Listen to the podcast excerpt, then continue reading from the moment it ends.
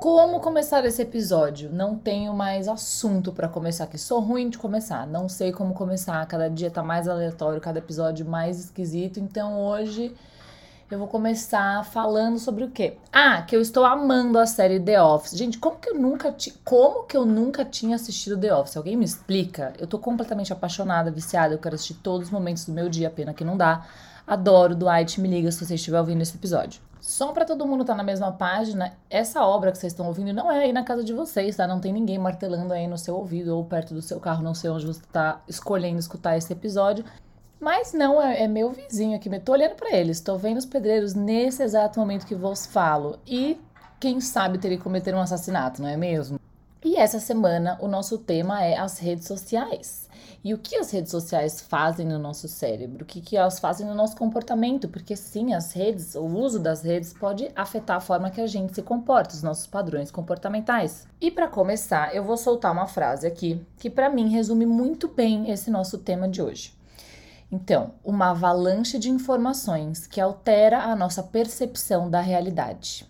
Bora discutir um pouquinho isso? Para a gente se contextualizar, vamos pensar no processo natural de um post, tá? Todo mundo aqui. Primeiro, é, a gente vai pensar num momento legal que a gente quer dividir, né? Normalmente a gente quer dividir uma coisa legal, então a gente vai escolher um super momento da nossa vida. Aí, dentro desse super momento da nossa vida, a gente vai escolher a melhor foto. A gente vai tirar um monte de foto e vai escolher a melhor foto desse melhor momento. Aí, depois que a gente escolheu a melhor foto do melhor momento, a gente vai escolher o melhor filtro para aquela melhor foto do melhor momento. Isso ainda se a gente não for o tipo de pessoa que ainda dá uma mexidinha, né? Que faz um facetune aqui, um facetune ali. E aí, qual que é o resultado disso então? A gente tem a melhor edição para a melhor foto do melhor momento da nossa vida. E o que, que isso quer dizer? Que o nosso Instagram, o nosso perfil, nosso Facebook, sei lá do que, é a nossa vitrine. A gente gerencia o que a gente quer colocar ali, não é um reality show. A gente está falando de uma coisa que é pensada e planejada para ter um tom, para soar de uma certa forma. Tanto que tem aplicativos que literalmente te ajudam a organizar o seu feed, a deixar o seu feed mais harmônico e sei lá do que, e mais topperson. Pensando nessa vitrine, então, que a gente acabou de criar, a gente vai olhar para o nosso cérebro nesse contexto. Primeiro, a gente precisa saber que a nossa realidade se constrói com base nos estímulos que o nosso cérebro recebe. Daí ele vai montando tudo isso ali na nossa cabeça e as nossas emoções vão aparecer de acordo com o contraste que essa realidade apresenta em comparação às outras. O que, que isso quer dizer? Quer dizer que você pega lá a sua vida e compara a sua vida com a melhor foto do melhor momento, com o melhor filtro de uma outra pessoa. E qual é o contraste que vai aparecer? Ele é alto, ele é baixo? Qual é o tamanho da dissemelhança entre a sua ansiedade e o doutorado do carinha que você segue? Qual é o tamanho da dissemelhança entre o seu armário e o armário da blogueira XPTO que faz propaganda para marcas incríveis? Qual é o tamanho da dissemelhança do seu relacionamento para o outro relacionamento que tem 100 filhos e, e, vivem de orgânicos e que plantam todos os alimentos e que fazem gratidão ao sol todos os dias. Deu para sacar mais ou menos aonde a gente está indo, né? A gente está comparando palco com ensaio, produto com processo. Não faz sentido. Mas não tem como a gente contar isso pro nosso cérebro, sendo que a gente está mostrando isso para ele. A gente está falando, olha, isso aqui é a realidade do outro deveria ser a nossa. Essa é a mensagem que a gente está passando para ele. E isso é até interessante pensar que tudo que o nosso cérebro vê, ele acha que é real e que está acontecendo com a gente. Por exemplo, quando você está vendo muita notícia de tragédia, né? Quando você fica vendo muito filme violento, filme de terror, esse negócio, para o seu cérebro, aquilo é a sua realidade. Isso está acontecendo. Por isso a gente tem que tomar muito cuidado com as coisas que a gente consome. E essa é a palavra. A gente está consumindo isso. É como se a gente estivesse colocando para dentro. Então, você mostrando para o seu cérebro aquele feed maravilhoso, ele começa a se comparar com aquele e fala: putz, precisamos, né? Precisamos de exatamente isso daqui. Aí o que começa a acontecer? Num primeiro momento, a gente não, não enxerga muito bem que o uso das redes está afetando o nosso psicológico e as nossas emoções. Até que um dia você atinge ali o seu limite de comparação, vamos dizer assim, e você passa a ter uma angústia persistente e um constante questionamento sobre a sua vida, sobre as coisas que você faz, sobre o que você conquistou e por aí vai. E é bizarro como os estudos relacionados às consequências do uso das redes são muito desconexos entre si, eles são quase contraditórios. E aí pode ter a ver com metodologia, cultura, sei lá. Mas a gente consegue observar uma área comum ali entre eles. E essa área comum é que existe sim uma associação entre o uso das redes e a depressão, a autoestima e a dependência. Todas elas com as suas polaridades. Na depressão, por exemplo, a pessoa se sente muito só, se sente triste. E usando as redes e vendo a realidade das outras pessoas, pode ser que esses sintomas aumentem sim.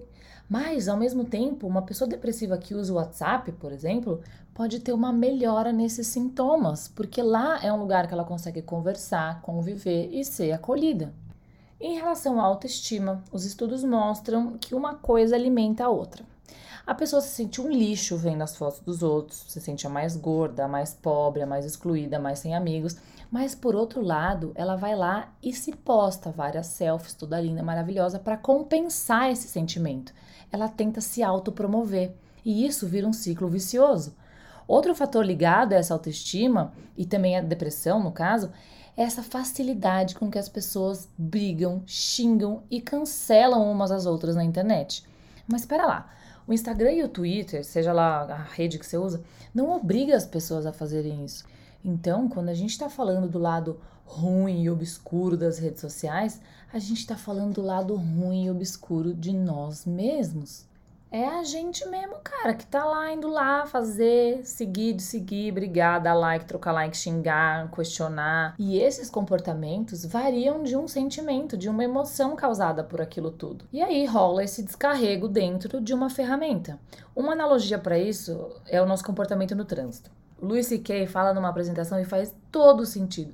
Quando a gente está no carro, e aí sem querer alguém na nossa frente ali dá aquela, ups, invadiu a nossa pista rapidinho Muitas vezes a gente faz o quê? A gente reprova. E a gente faz isso de uma forma que só é possível nesse tipo de circunstância. Filho de uma ego, quem você pensa que você é pra entrar na minha frente desse jeito? Eu vou atrás de você, de toda a sua família, eu vou te procurar no inferno, eu vou te matar é uma reação totalmente desequilibrada com a realidade. Imagina agora essa mesma situação e coloca ela dentro de um elevador. Uma pessoa está no elevador do seu lado e sem querer, sei lá, ela esbarra em você. Você teria essa mesma reação? Você chamaria ela de todos esses nomes? Você ia procurar ela no inferno e ela e toda a família dela? E o que, que muda aqui? O contexto. As pessoas mudam conforme o contexto onde estão. Elas mudam o conjunto de valores dentro de contextos diferentes. Mas por quê? Pela segurança da impunidade. É muito fácil xingar de dentro de um carro. É muito fácil xingar através de uma tela. É muito seguro assediar moralmente online. E aí, meus queridos, eu pergunto agora: aonde isso vai parar? Bom, e a dependência? Acho que eu não preciso nem falar muito, né? Tudo bom.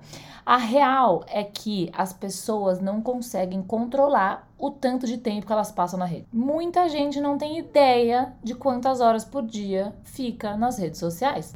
Se você pega as imagens cerebrais dessa pessoa durante o uso, são muito parecidas com as imagens no uso de drogas tá? As redes sociais viciam, sim. E isso tem a ver com essa avalanche de informação. Nosso cérebro precisa saber e conhecer da vida do coleguinha. Era assim que a gente aprendia a viver em grupos que nos fortaleciam evolutivamente. Então, pensa que as redes sociais estão um pote de batata frita bem do gostoso no nosso cérebro faminto. E outro detalhe muito importante: lembra do episódio sobre a dopamina? Que a gente falou que ela é a substância da novidade? É aí que ela entra também. O fato de você deslizar o seu dedinho no Insta ou no Face, sei lá, e não saber o que vai vir, esse frio na barriga da expectativa que aparece naqueles milésimos, faz o nosso cérebro muito felizinho. É como se você recarregasse a energia do seu cérebro fazendo o mínimo de esforço. E ele vai querer que a gente faça isso toda hora, sempre, óbvio. Aí aqui está outro motivo para a gente se viciar nesse trem: o reforço que a gente tem quando falamos de nós mesmos. Quando a gente tá ao vivo conversando, a média que a gente fala é tipo assim, 30 a 40% da gente mesmo, de nós mesmos. Nas redes, esse número aumenta para 80%. Oi, Beriras, tudo bem? Hoje eu acordei, daí depois eu fui lá no meu jardim, daí eu peguei uma gota de orvalho, daí eu botei no meu shake de acelga, daí eu bati meu shake, daí depois eu fui lá fazer uma fotos, depois eu peguei meu carro, daí depois eu passei, daí, aí depois eu fui no supermercado. Ah, você tá entendendo? Quanto mais a gente fala da gente, principalmente com uma audiência, seja lá o tamanho que ela for, você pode ter dois seguidores, libera muito prazer dentro do nosso cerebrinho. Olha que judiação, bichinho. Beleza, tá. Falamos, falamos, falamos. Mas o que, que a gente pode fazer para se proteger, entre aspas, dessas coisas? Tem como? Eu gosto muito de uma palavra que provavelmente vocês vão ouvir muito por aqui, que é a consciência. Antes de você me chamar de hippie autoajuda e desligar aqui agora, presta atenção que eu vou falar. Se você sabe que você vai passar frio na rua quando você sai, o que, que você vai fazer? Você vai se preparar, certo? Você tem a consciência de que está frio e você sente frio e, portanto, você vai levar um casaco ou sei lá o que, que você gosta de usar quando está com frio. Isso é a consciência, é observar o entorno, a nossa relação, a nossa reação a esse entorno e gerenciar. Mano, é tipo um superpoder a gente poder gerenciar certas coisas da nossa vida. Então, se você vai preparado para fazer algo, se você tem a consciência do que é real, esses sintomas enfraquecem. A vida do outro, então, para de contrastar tanto com a nossa. Vamos falar de quatro coisas que, entendendo como funcionam, pode ajudar a gente a trazer essa consciência. Primeiro, que a gente já falou, que é entender que aquilo é uma vitrine dos melhores momentos, blá blá blá.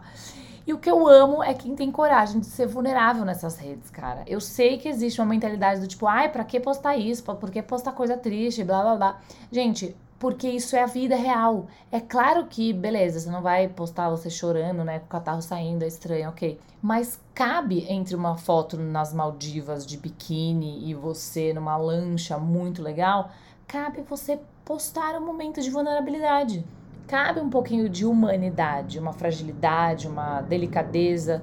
Isso também é muito interessante de ser falado, de ser passado nas redes sociais.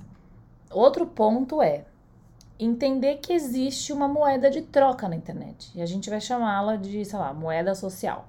Os likes, compartilhamento, comentário, eles são gotinhas viciantes inebriantes que faz a gente atribuir valor àquilo que é mostrado. Não deixa isso ditar o valor da sua vida. Isso não é real, isso é apenas um clique na tela.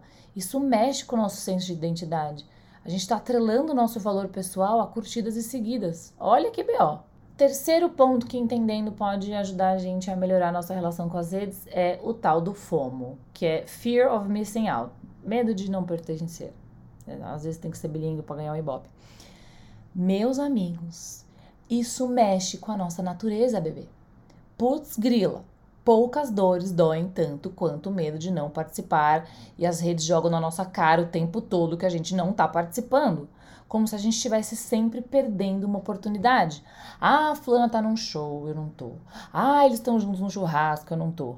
Ah, passar a quarentena na casa de praia, eu não tenho casa de praia. Não tem fim. Sempre vai ter algo muito legal, ou aparentemente muito legal, que alguém tá fazendo e você não tá, mas isso é a vida. A gente nunca teve tanto acesso a informações e principalmente informações da vida dos outros. É como se o nosso cérebro não estivesse preparado para receber tudo isso. Você acha que a gente sabia da vida do nosso vizinho do jeito que a gente sabe da vida de gente que a gente nem conhece, que não moram nem no nosso país? Foi-se o tempo que você mandava uma carta e na hora que você, a pessoa recebia a carta, você não sabia nem se a pessoa estava viva mais. Tinha como saber. Já hoje eu sei que a Gisele Bündchen comeu um pão sem glúten com ovo orgânico na casa dela lá com o Tom Brady, entendeu? Eu conheço a Gisele Bündchen? Não. Mas sei exatamente o que está passando pelo seu sistema digestivo. Olha que coisa. Não tem como isso não mexer com a gente. O outro lado disso é: se eu sair das redes, eu vou perder o que esse povo tá fazendo.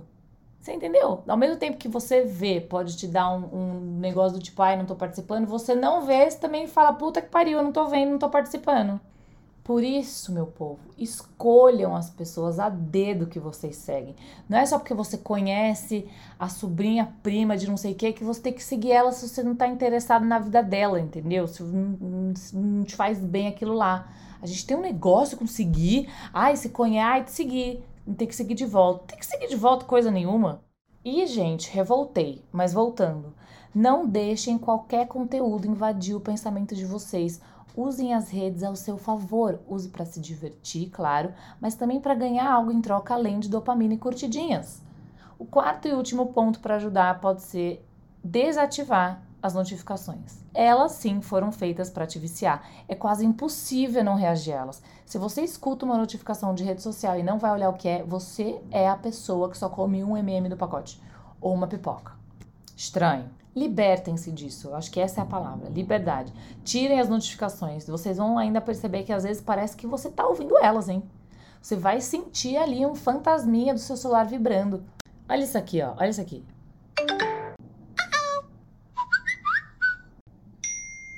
Cara, isso foi feito para te dominar. Vocês lembram da sensação que você tava lá no MSN, né? Tranquilão, de boas, colocando música no seu nickname, e aí você escuta o seguinte barulho quem que ficou online, né? Já vamos diretamente ver quem que é. Enfim, gente, essas coisas são pra gente ficar muito afim daquilo lá. Mas espera aí, Lulu, é só coisa ruim que as redes causam na gente?